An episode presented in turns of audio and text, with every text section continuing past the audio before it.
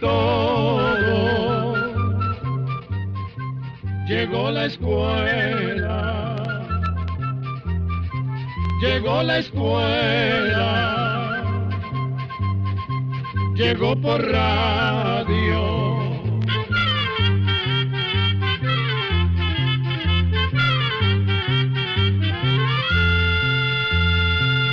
Oigamos la respuesta. Es el programa que les trae a ustedes el Instituto Centroamericano de Extensión de la Cultura, ICQ. ¿Cuál es el animal más conocido del mundo? ¿Cuál es el que podemos ver en las paredes, en las calles, en los basureros, en los lugares donde hay miel o azúcar y que a veces hasta nos cae en la sopa o en la leche que estamos tomando? Ese animal es la mosca. En realidad, la mosca es un animal molesto, ¿verdad? Sin embargo, no le damos la importancia que tiene. Creemos que es un animal insignificante, que no puede hacernos daño. Pero estos animalitos tan pequeños son mucho más peligrosos que el león, el tigre o la culebra. Sí, la mosca es uno de los enemigos más peligrosos de las personas. Existen moscas de todos los colores y de muchos tamaños. Las moscas más pequeñas miden apenas un poquito más de un milímetro, o sea que son más pequeñas que el grueso de la barrita negra de un lápiz. Pero también hay moscas grandes. Las más grandes pueden medir hasta 3 pulgadas. A cualquier país del mundo que uno llegue, encuentra moscas. Hay moscas en las selvas y montañas de todos los continentes y también se encuentran en los países en que hay hielo y nieve todo el tiempo. Hay moscas en los lugares donde no hay agua, como por ejemplo los desiertos, y también a la orilla de los ríos, lagos y mares. Algunas clases de moscas pueden picar, pero la mayoría no. Lo más curioso es que existen moscas que no tienen alas y solo pueden andar por el suelo. Pero fuera de esas moscas, todas las demás tienen alas que les sirven para volar de un lugar a otro. Como pueden ver, hay muchísimas clases de moscas. Pero como todas se parecen, vamos a ver cómo es una mosca casera. Una de esas moscas negras que andan por nuestras casas como si ellas fueran las propietarias.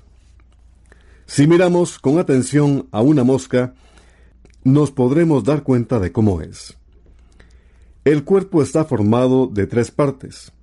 La cabeza, luego el pecho con las alas y las patas, y por último la panza. Al contemplar de cerca una mosca, nos llaman la atención dos enormes ojos pardos y brillantes que ocupan casi toda la cabeza. Pero en realidad, cada uno de esos grandes ojos está compuesto por muchos ojos pequeñísimos. Gracias a esto, la mosca puede ver casi todo lo que ocurre a su alrededor a un mismo tiempo. Lo único que no puede ver es lo que está completamente detrás de ella. Si nosotros tuviéramos esa clase de ojos, además de lo que pasa delante de nosotros, podríamos ver también lo que ocurre a los lados y lo que está encima de nosotros.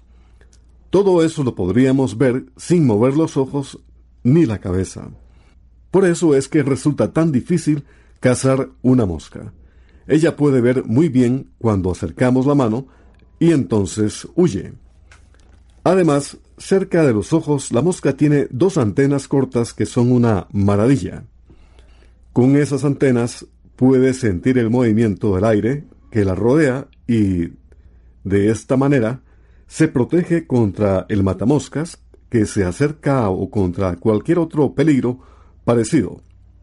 Esas antenas son también la nariz de la mosca. Ella puede oler con las antenas como nosotros lo hacemos con la nariz. Cuando la mosca vuela, lo hace generalmente contra el viento y con las antenas extendidas hacia adelante a fin de recoger todos los olores. En esta forma puede sentir muy bien el olor de los alimentos. Después encuentra el lugar donde están y se para sobre ellos. Pero, ¿cómo puede comerlo si no tiene boca? Esta es otra maravilla de la mosca. En la parte de delante de la cabeza tiene una trompa o tubito casi tan largo como la cabeza misma. Esa trompita está dentro de la cabeza y la mosca la saca como si fuera una lengua. Esto lo podemos ver cuando la mosca se come un pedacito de azúcar. Ella llega, saca la trompita y deja caer sobre el azúcar una cantidad muy pequeña de un líquido que tiene. Ese líquido disuelve el azúcar y la mosca lo chupa entonces por medio de la trompita. Por eso, donde ha comido una mosca, siempre queda un poquito de ese líquido. En esta misma forma come la mosca cualquier otro alimento que no sea líquido. Primero lo deshace y luego lo chupa con la trompa. Además, en la trompa tiene unos dientes diminutos que le ayudan a raspar pedacitos pequeñísimos de alimento. Hemos visto que la mosca tiene una cabeza muy bien equipada con todo lo necesario para poder vivir. Ahora hablemos del cuerpo. En el pecho, casi por encima, están las alas. Por cierto que las alas de las moscas son muy hermosas. Estas alas son transparentes, pero si las alumbramos con una luz brillante, brillarán con matices tornasoles, especialmente en tonos rosados y verdes. Esto se debe al reflejo de la luz en los muchos surcos y arrugas de las alas. También es sorprendente la capacidad que tiene la mosca para alzar vuelo. Casi todos los insectos voladores tienen que dar un saltito para alzar vuelo. Pero la mosca está en el aire tan pronto como sacude las alas. Si es necesario, la mosca puede estar volando horas enteras. En cambio, no es veloz. Su velocidad es de poco más o menos 7 kilómetros por hora, o sea, más o menos la velocidad de un caballo al paso. Una cosa que nos intriga, o más bien que nos molesta, es el zumbido que produce la mosca cuando vuela.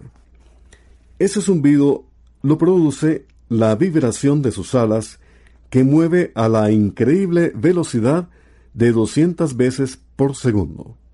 Y algunas personas que se dedican a estudiar la vida de las moscas aseguran que pueden mover las alas hasta 330 veces por segundo.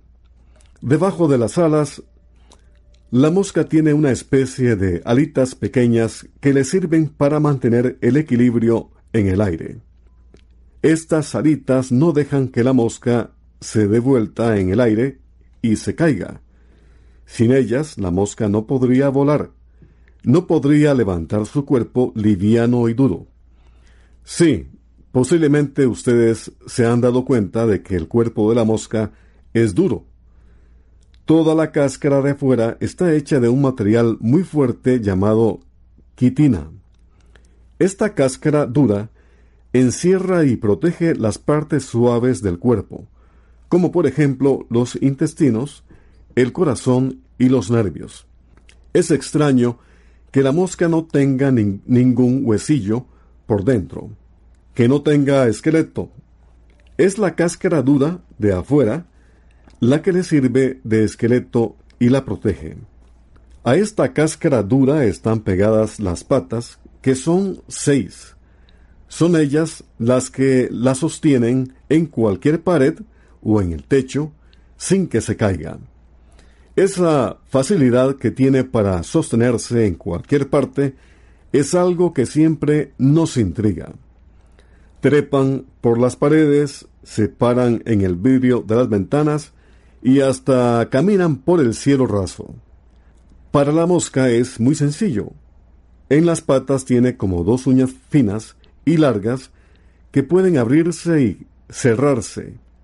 Además tiene dos almohadillas que se mantienen humedecidas con una sustancia pegajosa. Estas almohadillas son como dos ventosas.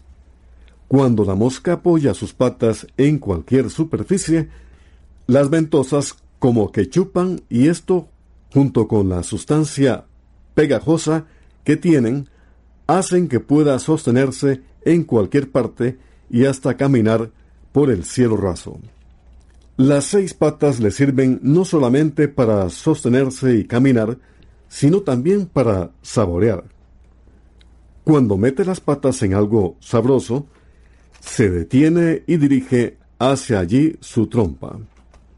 Cuando hace calor, las moscas vuelan de un lado a otro, parándose en los lugares donde hay suciedad, contaminando luego los alimentos y acabando con la paciencia de la gente.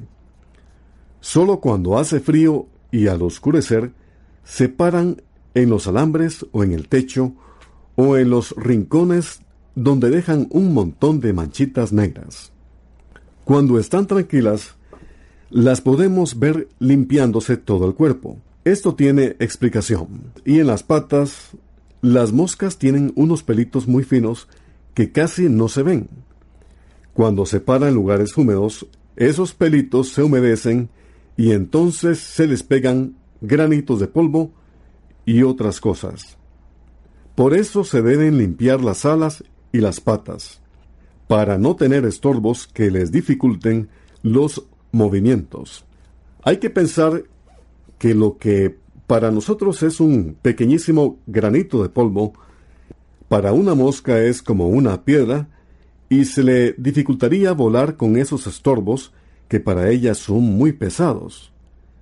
También se limpian la trompita que les sirve para chupar los alimentos.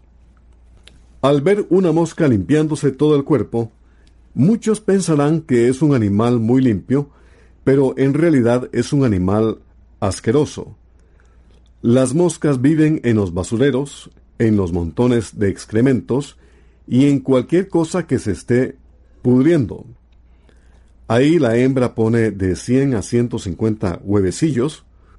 Unas 10 o 12 horas después salen de estos huevecillos las larvas de la mosca. Estas larvas son gusanillos blancos sin ojos que se alimentan de la misma pudrición donde la mosca puso los huevos. Algo muy curioso es que algunas moscas ponen sus huevecillos en gusanos vivos. Otras los ponen sobre las vacas y otros animales. Pero la más atrevida de todas es una mosca que cuando va volando pone sus huevecillos sobre abejones o abejas que también están volando en ese momento. Muchas veces los pobres abejones mueren comidos por las larvas de la mosca. Las larvas que nacen encima de abejones o abejas se dejan caer después encima de otros animales como las vacas y se les meten dentro de la piel. A los cuatro o cinco días, los gusanillos o larvas se han endurecido y ya no se pueden mover ni tampoco caminar. Entonces parecen unas bolsitas duras. En ese momento, los científicos las llaman crisálidas. A los pocos días de esta crisálida sale una mosca completa. Como pueden ver, la mosca pasa por varios cambios. Por uno de esos extraños misterios de la creación, del huevo de la mosca nace un gusanillo ciego que después se endurece y se convierte en crisálida. Después, esa crisálida va cambiando maravillosamente hasta ser una mosca completa. Cuando la mosca sale de la crisálida, se queda quieta por unos minutos porque las alas están muy suaves y no podría volar. Entonces espera hasta que el aire le seque las alas y se pongan duras y transparentes. Ahora está completa, ya no crece más, y empieza su vida, que puede durar un mes y medio o dos meses y después muere. Durante esta corta vida la mosca puede poner muchos huevos. Ya a los tres días de haber salido de la crisálida, puede empezar a poner y puede hacerlo unas diez veces en su vida. Como en cada postura pone de 100 a 150 huevos, una sola mosca puede dar vida a otras 1500 moscas. Por eso es que abundan tanto. Imagínense que un solo verano una pareja de moscas podría formar una familia de millones y millones de moscas. Esa familia estaría formada por los hijos, nietos, bisnietos, tataranietos y los hijos de ellos, y alcanzaría para cubrir toda Centroamérica con una capa de moscas de ocho metros de alto. Es increíble, ¿verdad? Gracias a Dios que la mosca tiene muchos enemigos, porque si no el mundo estaría lleno de moscas que en poco tiempo lo cubrirían y lo destruirían todo. Por eso tenemos que dar gracias a Dios de que existen sapos, ranas, arañas, pájaros y murciélagos que se comen millones y millones de moscas, ayudando así a la gente en la guerra contra ellas. La gente, por su parte, lucha contra las moscas usando venenos, insecticidas y a veces también papel matamoscas, o sea, unas tiras de papel untadas con una goma dulce. La mosca llega, se para en la tira, en donde se queda pegada y allí muere. Pero, aunque se han usado muchos sistemas para acabar con ellas, esto no se ha logrado, y después de una fumigación vuelven a aparecer. Ahora comprenderán por qué los médicos, los científicos y todos los hombres persiguen a un animal tan pequeño como es una mosca. Ya dijimos que es el animal más peligroso para el hombre. Esto lo han ido averiguando poco a poco los médicos y científicos, conociendo la manera de vivir de la mosca. Sabemos que ella vive en los excrementos, en los basureros y en todo lo que se está pudriendo. En estos lugares siempre existen microbios y cuando la mosca llega ahí, se quedan pegados en su trompa o en el cuerpo. Después la mosca llega a nuestros alimentos, se para en ellos y muchos de esos microbios pueden quedar en lo que vamos a comer y empiezan a multiplicarse rápidamente. Así la mosca nos trae enfermedades terribles como la fiebre tifoidea, la tuberculosis, la disentería, el cólera, el gastro, que es tan peligroso para los niños, la poliomielitis o parálisis infantil y otras enfermedades más. En África vive una mosca llamada tsetse, que transporta con ella los microbios de una terrible enfermedad. La enfermedad del sueño. Las personas padecen entonces una enfermedad del cerebro y mueren. Ya hace varios años se encontró una medicina contra esa enfermedad y ahora muchos enfermos se pueden curar. También existe en África y en otras partes del mundo una mosca que transporta unos parásitos que llegan a dejar ciegas a sus víctimas. Ya hemos visto lo peligrosas que son las moscas. También hemos visto que es casi imposible acabar con todas ellas. Entonces lo único que podemos hacer es tapar bien los alimentos y tener la mayor limpieza que se pueda en nuestra casa, porque a ellas les gusta la suciedad y es allí donde se reproducen. Después de todas las cosas malas que hemos contado sobre la mosca, ustedes se preguntarán si es necesario que la mosca exista. Y nosotros le decimos que sí. Aunque causa mucho daño, tiene que existir porque todo nuestro mundo está ordenado de una manera muy sabia. Vamos a ponerles un ejemplo. En China se produce mucho arroz para poder alimentar a tanta población. Pero también existe un pájaro al que le gusta mucho el arroz. Estos pajaritos comían tanto arroz que la cosecha se hacía más pequeña. Entonces el gobierno ordenó matar a todos los pájaros que hubiera, para que así la cosecha de arroz aumentara. Así se hizo y se mataron miles de pájaros.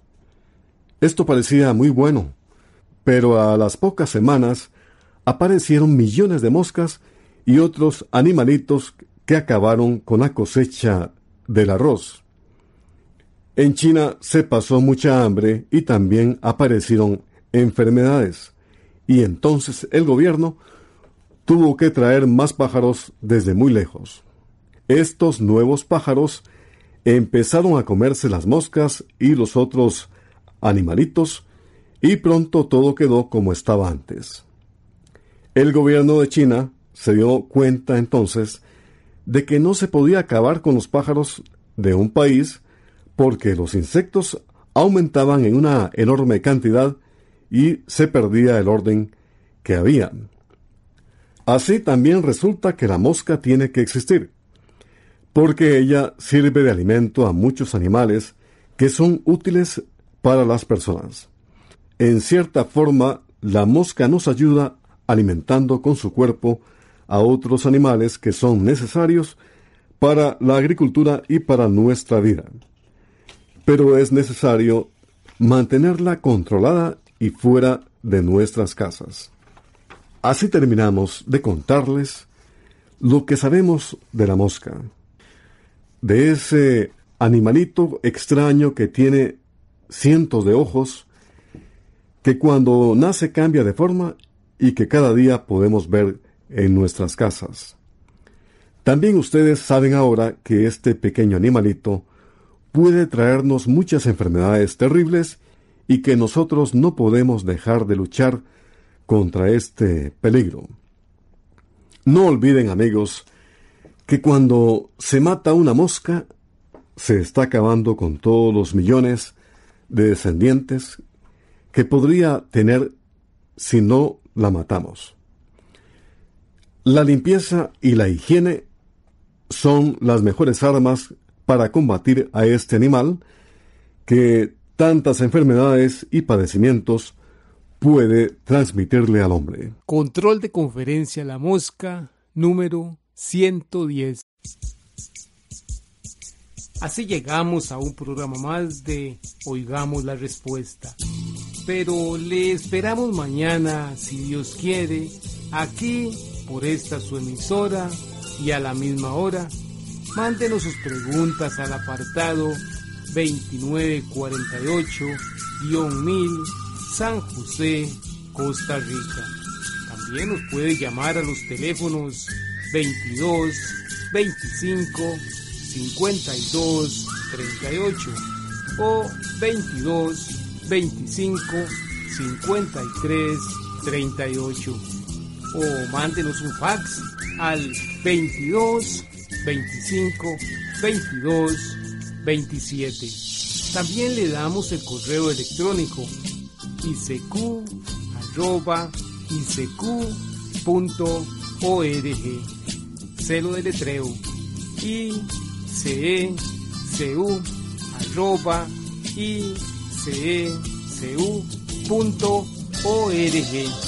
Para nosotros sus preguntas son muy importantes y estamos para servirle. También puede dirigir su pregunta a esta emisora que ellos amablemente nos darán llegar. Muy importante, dele su nombre completo, dirección bien exacta ah, y el lugar donde escuche el programa Recuerde que comprender lo comprensible es un derecho humano. Que Dios le bendiga.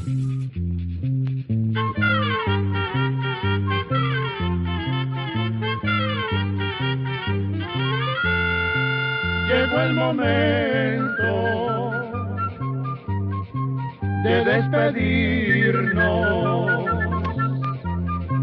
Se va a la escuela, se va cantando